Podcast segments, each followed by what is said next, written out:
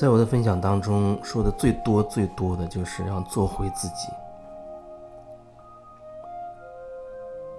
在我们的现实生活当中，可能你会遇到各种各样的问题，各种各样的问题，比如说跟老板关系搞不好，跟父母关系有代沟，然后跟你的啊另一半或者跟自己子女的关系出现了各种状况，包括。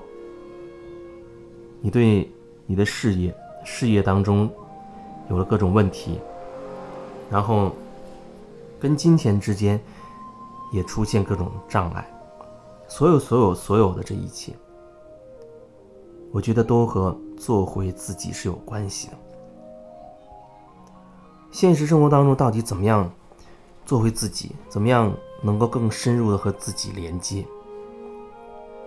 有人问过。类似于这种问题，就好像说我们怎么样去感受，怎么样去感受。作为自己过程中，有时候我也会说要感受别人。那你说你怎么样去感受别人？其实，实际上我还是在用我自己去连接别人，然后感受自己。这不是头脑的猜测，这不是头脑的猜测。逻辑推理啊是什么情况或者怎么样，这是你内在真的那种状态。如果说，比如说，我经常的能够觉察自己和我内在保持比较多的连接，我清理的意识、各种观念、意识、能量相对比较通透，在这种情况之下，我用我自己作为一个整体去感受所谓别人。我可能会身体会某一些部位会出现一些感受、一些感觉，比如哪里疼或者哪里发凉。情绪上可能也会有一些感应，连接到一些对方的一些状态，或者忽然冒出一个灵感或者直觉，觉得好像他生活中或者性格当中某一个点是有障碍的。这就是感应，这就是感觉，这种感觉。当然，也有人他会说，你自己有了这样的感觉，你要对你自己的感觉负责任。这句话当然没有问题，我是对自己的感觉负责任。这里面又涉及到什么？比如说，我感受到一种情绪，一种悲伤的情绪，我是告诉我自己。连接对方，然后再感受自己的状态，感受到一种悲伤的情绪，所以我会觉得那是来自于对方的一种内在的一种悲伤的情绪。那这意味着什么呢？有一种可能性就是，比如说我曾经也有很多受到过伤害，我的经历导致我会有一些悲伤的情绪。如果说这一部分我清理过了，或者穿越过了，它会成为我的一种经验。事情还曾经发生的事情还在那儿，发生的事情还在那儿，但是我现在我已经完全穿越了，或者说我放下，我接纳、臣服了，不管用什么词语。那件事情发生过，它还在那里。那么我面前的这个人，他可能有类似的状况，我们有一种同频共振，有共鸣，而我跟他共鸣的那一部分。我是穿越过的，我真的是放下了，那么它就会成为我当下可以分享出去的一个一个事情。我可以通过我自己穿越的这种状态去表达，可以协助对方对他没有过的那个坎，也有一定程度的穿越，或者真的可以协助他，可以慢慢的放下。另一种有可能是。我跟他产生共鸣了，我感应到了什么？啊，确实让我看到了哦，原来我内在还有一个点还没有放下，还没有过关。那那个时候，我真的就会开始看自己了。那个时候，我也可以把我这种感受表达出来，然后看一下，一边因为你在表达的过程当中，就是开始在放下，或者说开始在穿越的这个过程。只要你能够如实的去表达。他就开始转化了，它就开始清理了。就是这样的一个过程。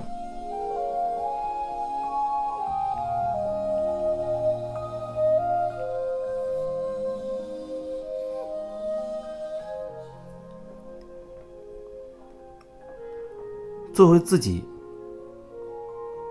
或者说爱自己，它是一个很大的一个工程，它不是说三言两语，或者说一两个月，甚至一两年他就搞得定的事情。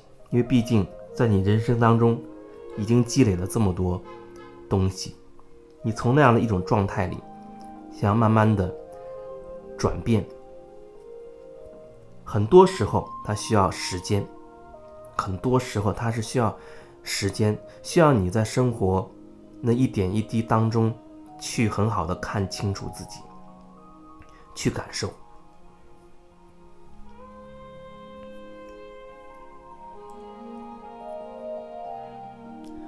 有人说，生活当中的各种琐碎的事情实在是太多了，那每天要这样去感受，好像觉得工作量好大。那我只能说，其实这并不是一个工作。它只是让你可以带着一份觉察，去面对你生活的点点滴滴，面对你生活当中的每一个选择，在那个选择的时候，你能够看清自己心里真实的状态，那么你就会多一个选择。很多时候，人可能会太在意面子，在意面子会导致你就会戴着面具去跟别人互动，戴着有色眼镜。戴着面具去跟别人互动，你觉得你看不清对方真实的样子，可是那个时候你是不是能愿意首先看清你自己真实的状态，看清你自己真实的状态，然后尽可能少的不要戴着面具去表达，这样会产生很多歪曲、扭曲，让你原本要传递出去的信息被扭曲了之后再传递给对方。然后对方再透过他的那个面具筛选过滤，再一次扭曲，被他接收到了。所以，如果那样的状态下去沟通的话，会很难有真的沟通。有可能你会觉得两个人都戴着面具，按章办事，好像就会变得很容易。按章办事，的的确是很简便，一切都按规规则来，都按规矩来。但是，它会让你慢慢远离你自己内心的真实的感觉，让你和自己慢慢的切断了连接，而却不自知。你已经不知道，我没有跟自己发生连接了，没有连接自己内在的真实状态了，因为，你满脑子可能都是各种约定俗成、约定俗成的这些东西、这些规则啊，你只要按照规则去做，好像就好了。那时候你越来越不会说质疑。哎，我为什么这么做？我这么做的时候，我心里是到底是什么感觉？所以，所以有时候有人他会找到我做个案，让我来帮助他。很大程度，我觉得就是在调整他的那种意识的角度，从向外投射的那种漫无目的的把自己全部投射出去的那种状态。把它凝聚回来，可以去觉察自己，可以看自己。这是一个角度，但是这个角度却至关重要。如果说可以用这种方式，把你的角度先调整回来的话，那么剩下的就只是一个时间的问题，因为你已经可以逆转这个角度，开始由看别人转向看自己。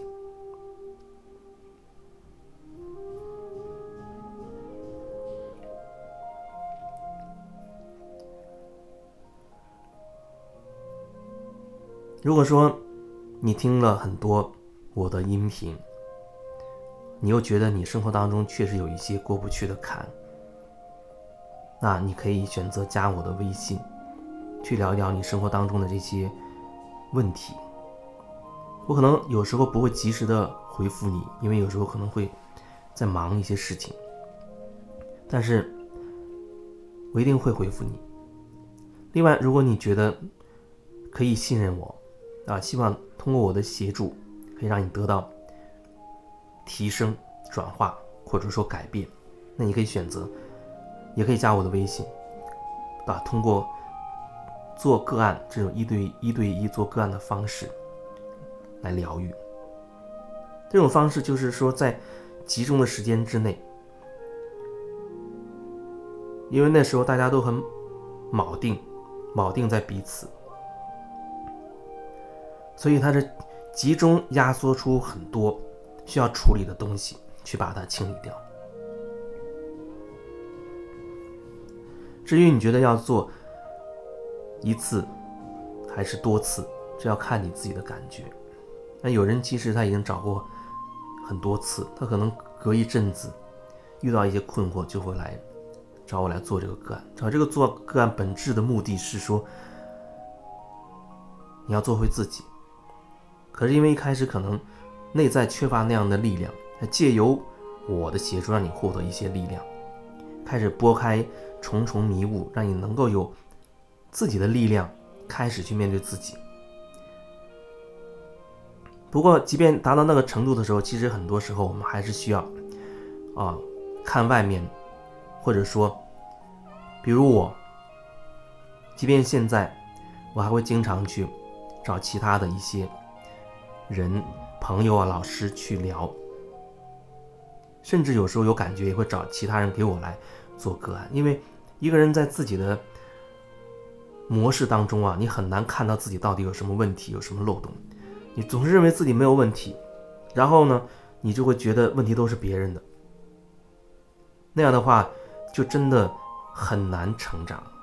你不停的在去认为别人有这个问题，别人有那个问题，而且你非常的笃定是别人的问题。